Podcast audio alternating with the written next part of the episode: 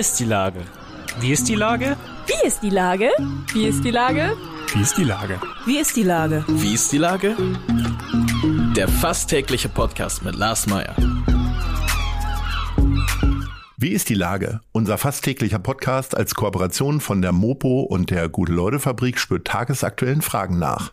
Mein Name ist Lars Meyer und ich rufe fast täglich gute Leute aus Hamburg an. Unser Partner, der das diese Woche möglich macht, ist das MARC. Das Museum am Roten Baum bietet Einblicke in die Künste und Kulturen der Welt und bezieht zeitgenössische künstlerische Perspektiven mit ein.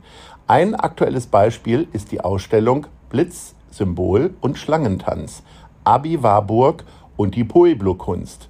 Sie zeigt ein Kapitel der Geschichte der Native Americans sowie Facetten aus dem Leben und Wirken Abi Warburgs. Das war Werbung. Herzlichen Dank. Heute befrage ich Saris Broudet und sie ist Model, Malerin und Kuratorin. Ahoi Saris. Hallo Lars, wie geht's dir? Oh, sehr gut. Ich freue mich über Kunst zu reden. Das mache ich nämlich immer sehr gerne. Und mit dir Ach, kann ich das, das heute. Du bist nämlich Kuratorin des Showrooms The Space am Ballindam. Was genau macht ihr da? Genau, also The Space ist ein temporäres Ausstellungskonzept und das kuratiert nicht nur von mir, sondern auch von dem Künstler Timur Sultani. Und äh, eigentlich auch alle teilnehmenden Künstler werden auch in den Prozess integriert. Und äh, das Ganze funktioniert so. Es finden Ausstellungen einen bestimmten Zeitraum an verschiedenen Orten, in verschiedenen Städten statt und eben mit dem Ziel, im Rahmen der Ausstellung auch so einen Raum für Dialoge, interdisziplinäre Verbindungen und eben auch so einfach Raum zum Nachdenken zu schaffen. Und äh, im Moment haben wir seit Mai eine ganz tolle Ausstellungsfläche am Berlin-Damm 7 mit einem ganz tollen Blick auf die Binnenalster. Und das Ganze geht noch bis Ende des Jahres. Und äh, die Fläche ist auch Teil des Programms Freifläche, äh, Raum für kreative Zwischennutzung. Das wurde von der Kreativgesellschaft Hamburg initiiert, um eben auch so den Leerstand in der Innenstadt irgendwie ähm, durch Corona entgegenzukommen und den eben wirklich so für kreative äh, nutzbar zu machen. Und wir haben eben in den, also wir haben den Raum für acht Monate und dafür haben wir so drei Ausstellungen konzipiert. Und am 17. war die Vernissage der dritten und finalen Ausstellung. Und äh, man kann sich das Ganze noch bis zum 28.12. anschauen und die Öffnungszeiten sind von Montag bis Samstag von 11 bis 18 Uhr. Manchmal sind wir auch sonntags vor Ort. Oder wenn die Zeiten gar nicht passen, uns einfach ein E-Mail schreiben, dann können wir auch einen Termin machen. Und, ähm, so, jetzt hast du uns schon mal sehr umfassend das ganze Konzept erläutert. Kommen wir ja. mal zum Praktischen. Wie lange hat das denn gedauert? Also du hast dich beworben bei der Kreativgesellschaft und gesagt, hey Leute, wir brauchen eine Fläche oder wie lief das? Genau, also das Gute ist, wir haben halt eigentlich so ein Konzept mit Off-Locations schon seit 2015, 2016 gemacht. Das heißt, wir hatten auch viel Material zum Zeigen, was wir sonst gemacht haben. Und dann hat man eben so eine Bewerbung geschrieben. Dann hat man sich die äh, Fläche angeschaut, mit dem Eigentümer gesprochen und dann haben wir den Zuschlag bekommen. Wie lange hat sowas gedauert, der ganze Prozess? Äh, dadurch, dass ich zum Glück viele PDFs schon vorliegen hatte mit vergangenen Ausstellungen, äh, ging das relativ schnell. Was ein bisschen länger gedauert hatte, weil natürlich, das war halt ein Raum, an dem vorher ein Einrichter war, dann hatten wir ganz viele Kabel aus den Wänden. Das heißt, wir hatten zum Glück einen coolen Techniker, der hat uns geholfen, das alles nochmal ordentlich zu machen, streichen, Podeste zu bauen. Und dann bis das Ganze so in den Lauf genommen hat, das hat, hat schon sechs Wochen gedauert, bis wir dann starten konnten. Ja, das gilt aber. Also für mich als ja. ähm, jemand, der sehr ungeduldig ist, scheint sechs Wochen doch noch ein erträglicher Zeitraum zu sein. Ja. Du hast gesagt, die Fläche soll eben nicht nur eine Ausstellungsfläche sein, sondern die Leute sollen auch miteinander kommunizieren können. Gibt es dann da abends so auch äh, Podiumsdiskussionen oder meinst du das eher so im Kleinen-Kleinen, sodass die Leute nicht stumm vor den Bildern stehen? Also wir haben zum Beispiel mal so Specials gemacht, da gab es zum Beispiel eine ganz tolle Theaterperformance und danach ist man in Austausch getreten oder auch so ein Soundkünstler hat so eine Soundperformance gemacht mit so ganz äh, verschiedenen ja, so Soundexperimenten und auch so, also so nicht so Alltagstöne, würde ich mal sagen. Und auch eben mit Licht. Und danach sind wir auch eben so in Dialog getreten. Oder wir haben so kleine Talks oder auch zum Beispiel kleine Konzerte und äh, wo sich die Künstler danach unterhalten oder die Gäste. Dann hatten wir zum Beispiel auch eine äh, Yoga- und Meditation-Event. Da kommt man natürlich danach auch in Austausch.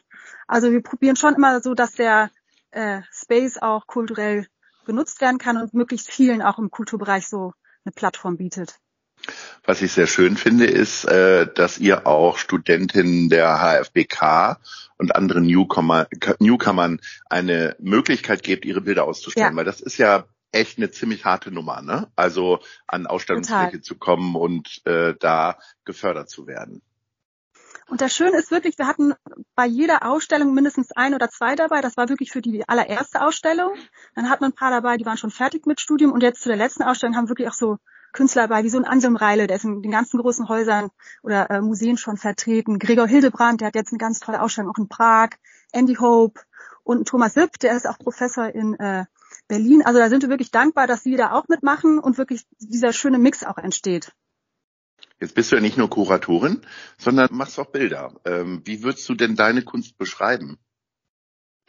Ähm, also ich habe äh, so verschiedene Werkgruppen. Einmal wirklich äh, komplett abstrakt. Da geht es wirklich um die Komposition und bei mir geht es auch viel um Balance oder wie sich die Elemente im Bild ergänzen, um so ein, ein Gesamtes zu schaffen. Aber dann habe ich auch ähm, so klassische Ölarbeiten, die sind figurativ, da sieht man Menschen. Also ich habe so Schwerpunkte in verschiedenen Werkgruppen, würde ich sagen. Und ich arbeite in abstrakten Arbeiten auch so viel mit so einem Layering, dass bestimmte, genau, Fragmente nochmal zum Vorschein kommen und manche nicht. Und dadurch ergibt sich so diese ganze Bildkomposition. Du arbeitest immer noch als Model, hast schon sehr lange jetzt als Model gearbeitet.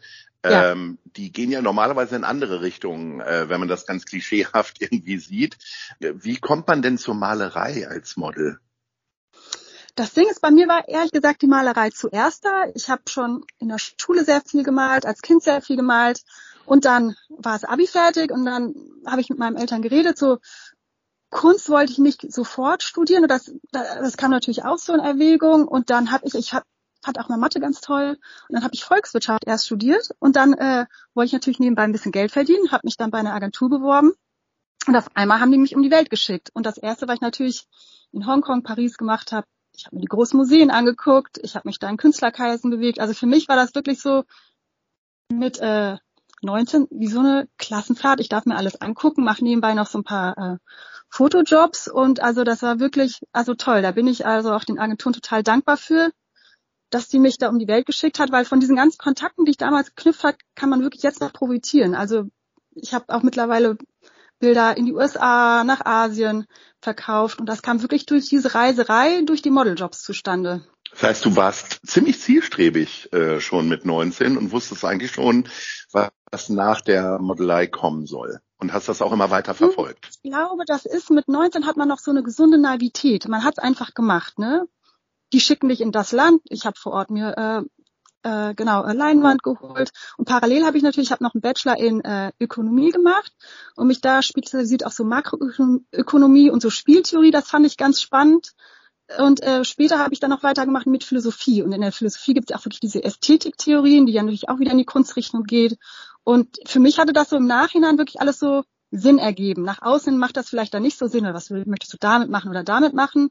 Aber das hat sich so alles so gefügt, würde ich sagen. Ist das jetzt so die, die beste Phase deines Lebens? Also du hast deinen Wissenshunger gestillt durch mehrere Studien, bist um die Welt gereist und jetzt darfst du das machen, was dich als Jugendliche schon immer angetrieben hat. Hm, ich glaube, das Leben besteht so aus Phasen und jede Phase hat so was Schönes in sich. Es geht ja auch um den Prozess, auch bei der Malerei. Und ich glaube, so auslernen tut man auch nie. Ich bin immer noch wissenshungrig, lese sehr viel, tausche mich sehr viel mit anderen Künstlern oder Menschen aus. Und äh, ich glaube, jede Phase ist schön. Das Programm der Kreativgesellschaft wird ja Ende des Jahres äh, enden. Ja. Und äh, wie geht's dann weiter? Also The Space ist dann Geschichte. Wie geht's dann mit dir weiter? Noch ein Studium ja, The Space oder? Ist ja nicht Geschichte, weil im The Space ja. ist ja so ein temporäres Ausstellungskonzept und die suchen uns immer verschiedene Orte. Also ich denke, wir ah, machen okay. dann vielleicht noch in Berlin oder in einer anderen Stadt oder in einer anderen Location in Hamburg. Aber ich denke mal erst so zum Frühsommer hin. Also wir machen dann jetzt erstmal kurz Pause, wieder mehr Fokus auf die äh, Malerei, weil natürlich muss man so ein bisschen Abstriche ziehen. Also ich konnte zum Beispiel ein Drittel weniger Werke anstellen, äh, äh anfertigen, würde ich sagen. Und dass man jetzt wieder so Zeit hat, einmal Research zu betreiben, vielleicht auch ein bisschen zu reisen, nochmal neue Arbeiten anzufertigen. Und dann geht's weiter. Äh, ja. Bei uns geht's weiter mit der Top 3. Ich hätte gerne deine Lieblingsorte für Inspiration hier in Hamburg. Du hast ja gesagt, also durchs Reisen hast du viele Kontakte gemacht. Aber ja. um kurzfristig Inspiration zu bekommen, gibt's ja hier vielleicht auch schöne Orte in Hamburg. Erzähl mal, was ist Platz 3? Ich würde sagen Spaziergänge an der Elbe unterm Hafen, weil Hamburg gilt ja auch so als Tor zur Welt. Und da hat man diese Weite, ich glaube, das finde ich schon sehr inspirierend. Ich glaube, das hat auch so eine bestimmte Bescheidenheit, äh, gibt einem wieder, dass man eigentlich so ein, so ein kleines Wesen ist in dieser ganzen Weite und im Universum und eigentlich so, wenn man so auf die Elbe schaut und wie die Schiffe da rausfahren, das finde ich hat schon was. Sehr schön, sagen, ja. Weite Inspiration würde ich sagen, äh, unsere Hamburger Kunstmeile mit der tollen Kunsthalle. Da ist ja auch im Moment so eine tolle Ausstellung, die heißt Atmen. Und dann mhm. geht's ja auch weiter also zum Kunstverein. Da ist im Moment so eine ganz tolle äh, Michelle Majeros Ausstellung. Ich finde, das ist total schön gelöst. Auch dahinter kommen ja dann die Deichtorhallen und auch das Programm. Also ich würde sagen, das ist eine ganz tolle Inspirationsquelle. Großartig. So, und jetzt kommt Platz eins. Platz eins, ich, also ich liebe ja die Alster und auch Wasser. Und es gibt bei der Alsterperle so zwei Schaukeln. Und da sitze ich wirklich ganz oft abends und schaue mir einfach äh, die Reflexion der Stadt auf dem Wasser an. Und die sind niemals gleich. Oder ich finde für mich, ich kann mich da nie satt sehen. Und da passiert so viel. Saris, wir treffen uns demnächst an der Schaukel. Das finde ich einen ganz tollen Tipp. Ähm, und dann wünsche ich dir natürlich weiterhin ganz viel Spaß und vor allen Dingen Erfolg, dass viele Leute kommen und auch die Bilder kaufen. Also ist ja nicht nur zum Gucken sowas. Bis Ende Dezember noch The Space am Ballindamm. Alles genau. Liebe und wir uns auf ganz viele Besucher und ja. dir auch vielen lieben Dank. Und, und dann sage ich Ahoi. Ja. Ahoi. Ciao, Tschüss. ciao. Eine Produktion der Gute-Leute-Fabrik in Kooperation mit der Hamburger Morgenpost.